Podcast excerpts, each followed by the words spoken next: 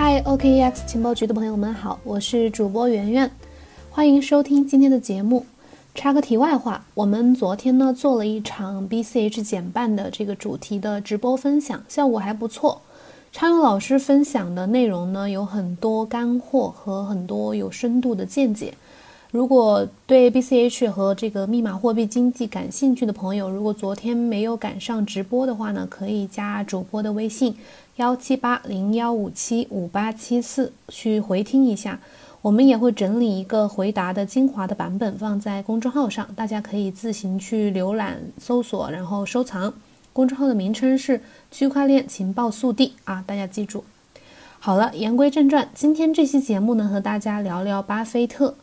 嗯，巴老呢自称说宁愿购买土地，也不愿意购买比特币，这是怎么一回事呢？巴老这些年对比特币都有过一些怎样的评价呢？他是怎么想的呢？我来带大家一探究竟。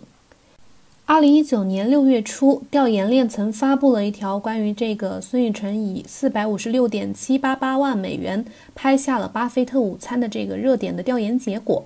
在收集的二百五十五份有效的问卷中呢，有百分之六十七点五的人都认为这次的午宴会影响巴菲特的价值投资理念。八个月之后呢，在二零二零年的一月二十八日秘密进行的巴菲特午餐上面，巴菲特以“嗯，我宁愿购买土地，也不愿购买比特币”回应了众人的期许。那么，这位曾亲口承认曾误判了谷歌和亚马逊的美股的这个投资传奇人物。呃，也是曾经从比特币一百美金就开始唱空，并坚持唱空了七年的股神，他对比特币的认知是否真的错了呢？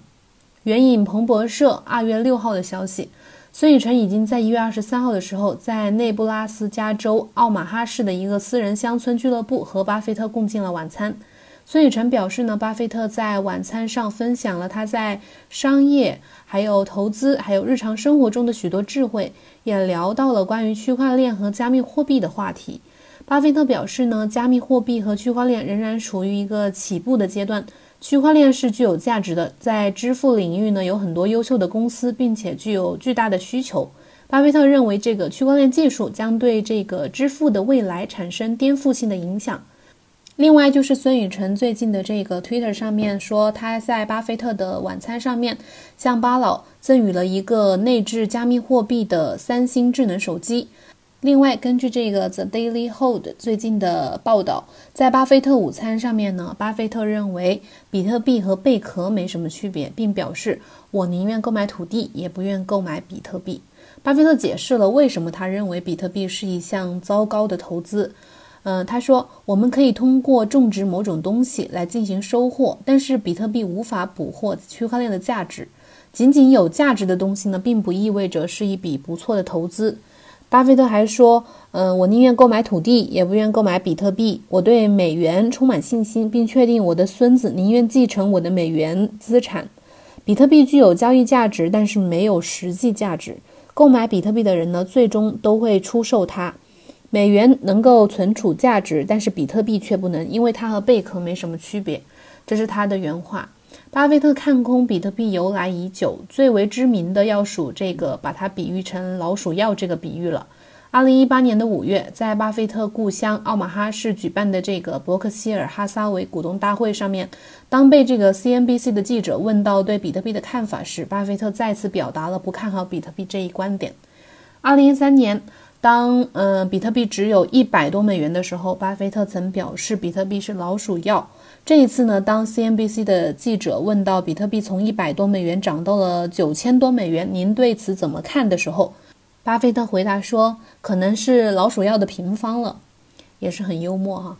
而在这个二零一九年五月份的这个伯克希尔哈撒韦股东大会上面呢，当被记者问到对比特币的看法时，巴菲特对比特币的厌恶情绪再一次升级了。他对一群记者说：“这是一个赌博的东西，有很多欺诈都和比特币相关。比特币没有产生任何价值。”他还补充说：“他什么也做不了。呃，比特币就在那里，就像贝壳一样的这种东西，对我来说不是投资。”但是巴菲特却对这个区块链表示了较为友好的观点。呃，当问到这个巴菲特是否会投资区块链的时候呢，他表示：“我们可能会间接的参与，但是不会是区块链的主要领导者。”与此同时呢，巴菲特的黄金搭档就是伯克希尔的副董事长查理芒格，也持有了同样的看空比特币的看法。同样是在二零一九年五月份的股东大会上面，查理芒格他曾受邀参加这个加密资产投资活动，但是自己却拒绝了，因为在他看来，这些活动呢只是比特币粉丝在进行一个像庆祝加略人游大事的一个狂欢。嗯，芒格之前曾谴责这个加密资产类别的这些交易，说参与这些活动的人都是得了痴呆症，并认为那些从事加密货币交易的专业交易员令人作呕。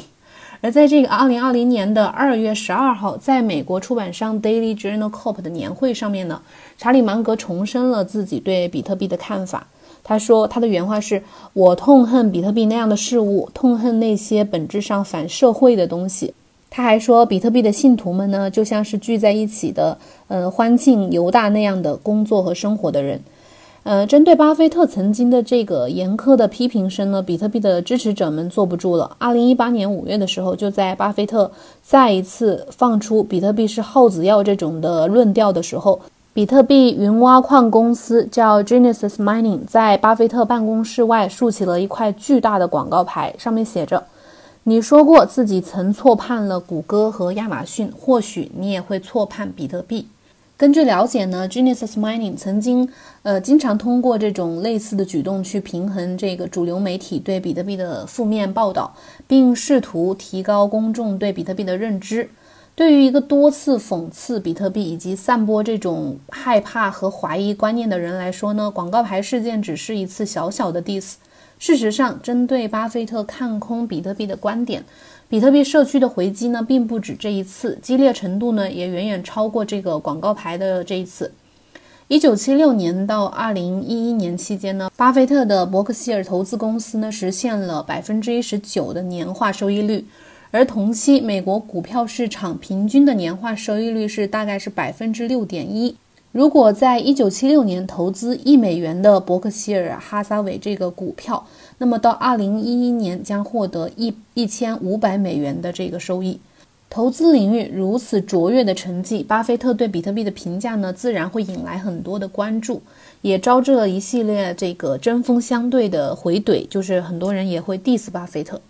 二零一九年八月份的时候，加密货币分析师叫 Max Kaiser，他在一则节目中，他在一档节目中表示呢，比特币将摧毁美元，并搞垮美国的每家银行，比特币将超越一切，包括其中包括沃伦·巴菲特。除了这个 Max Kaiser 之后呢，还有这个比特币安全专家。呃，也就是《精通比特币》和《精通以太坊》这两本书的作者叫安德烈森·安东诺普洛斯，他的回应呢就显得比较理性和克制。二零一九年七月二十七号的时候，在伦敦蒙佐银行总部举行的这个 Coinscrum 的聚会上面，安德烈森表示，区块链开放生态系统中的杀手级应用，也就是稳健的货币和治理。他还考察了很多人的基本精英主义，这些人认为加密货币是不需要的、毫无功、毫无意义的工具。他们没有考虑到，呃，生活在各种环境中的数亿人的广泛需求。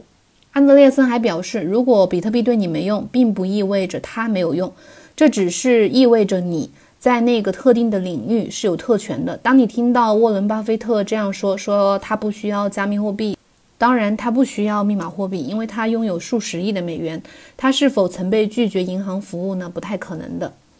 像今年二月二十七号的时候，陈伟星也在微博发文反驳巴菲特关于这个比特币没有任何特殊价值的这个言论。呃，陈伟星他的原话是说，巴菲特说的逻辑没有错，比特币本身没有产生没有任何生产的价值。如果现在的法币没有风险的话，如果现在的这个金融系统足够公平，如果全世界都在一个自由经济体，嗯，如果现在统计法币的体系足够的诚实，比特币很可能只是一群极客的玩具，或者是骗子的道具，或者是无知者的妄想。如果这些都成立的话，那我就甘当一个傻子。当然，虽然很多这个加密货币阵营的代表人物都公开反驳了，这只不过是两种观点之间的一个碰撞，并不能证明说巴菲特对比特币的认知就出现了偏差。但是，数字资产管理公司 CoinShares 最近的一份报告显示，如果从数据模型和未来的这个市场的角度来说明巴菲特。对比特币的认知可能是真的错了。这家公司最近的一份报告显示，大量财富转移将使比特币受益。根据该公司的数据呢，婴儿潮一代和这个沉默一代拥有的大约，嗯，六十八点四万亿美元的财富，将在未来二十五年之内传给千禧一代和叉叉一代。千禧一代的这个投资习惯似乎和他们的父辈大不相同。这家公司还引用了一家 Blockchain Capital 的一项调查，这个调查显示。相当一部分的受访者宁愿拥有比特币，也不愿意拥有那些政府债券啊、股票啊、房地产啊，还有黄金。嘉信理财的另一项研究发现，千禧一代呢正在选择购买这个类似于比特币信托基金，而不是像这个迪士尼、微软啊，还有包括沃伦巴菲特的他的呃公司的股票。无论是这个 CoinShares 还是这个嘉信理财，他们的调查研究呢都在指向一个结果，就是说。年轻一代的人更加信任比特币这种加密资产。如果真是这样，巴菲特所坚守的这个股市价值投资理念，岂不是要面临釜底抽薪的境地？巴菲特有一个很经典的投资逻辑啊，他认为作为一个投资者，你的目标呢，仅仅是以理性的价格来购买一家呃容易理解的企业的一部分。这家企业的收益增长呢，具有很强的确定性，五年、十年、二十年，你会发现。能符合这些标准的公司少之又少，所以一旦发现，你就应该大量的买入。如果我们将这个投资逻辑抽象化，你会发现，巴菲特眼中优质的投资标的必须要同时拥有以下几个特点：第一点，具有安全的边际价格；第二点，易于理解的企业，也就是说，这个企业一定要有一个简单易懂的商业模式；第三点，长期主义，二十年之后这个公司一定要还在；第四点就是稀少性。好的投资机会都会非常的稀少。第五点就是大量买入，这些特点用来形容比特币，难道不是恰如其分吗？你们觉得呢？二零一九年七月份，当问到这个巴菲特共进午餐的计划时，这个李启微曾经表示，不可能说服巴菲特的，因为他不投资科技方面的东西，所以他现在和将来都不会对这个比特币感兴趣。这一点也不奇怪。就像这个李启威说的，未来这场围绕比特币的争议呢，将会无止境的持续下去，直到有一方妥协。以上就是我们要跟大家分享的内容。嗯，又到节目的尾声了。对于巴菲特对比特币的看法，你认同吗？如果有什么别样的看法呢？不妨在我们节目下面留言。或者加主播的微信来讨论，微信号是幺七八零幺五七五八七四。再说一遍，幺七八零幺五七五八七四。当然，也可以，你可以申请进我们的粉丝交流群，去和大家一起讨论交流。好的，感谢你们的收听，我是圆圆，明天准时再见哦。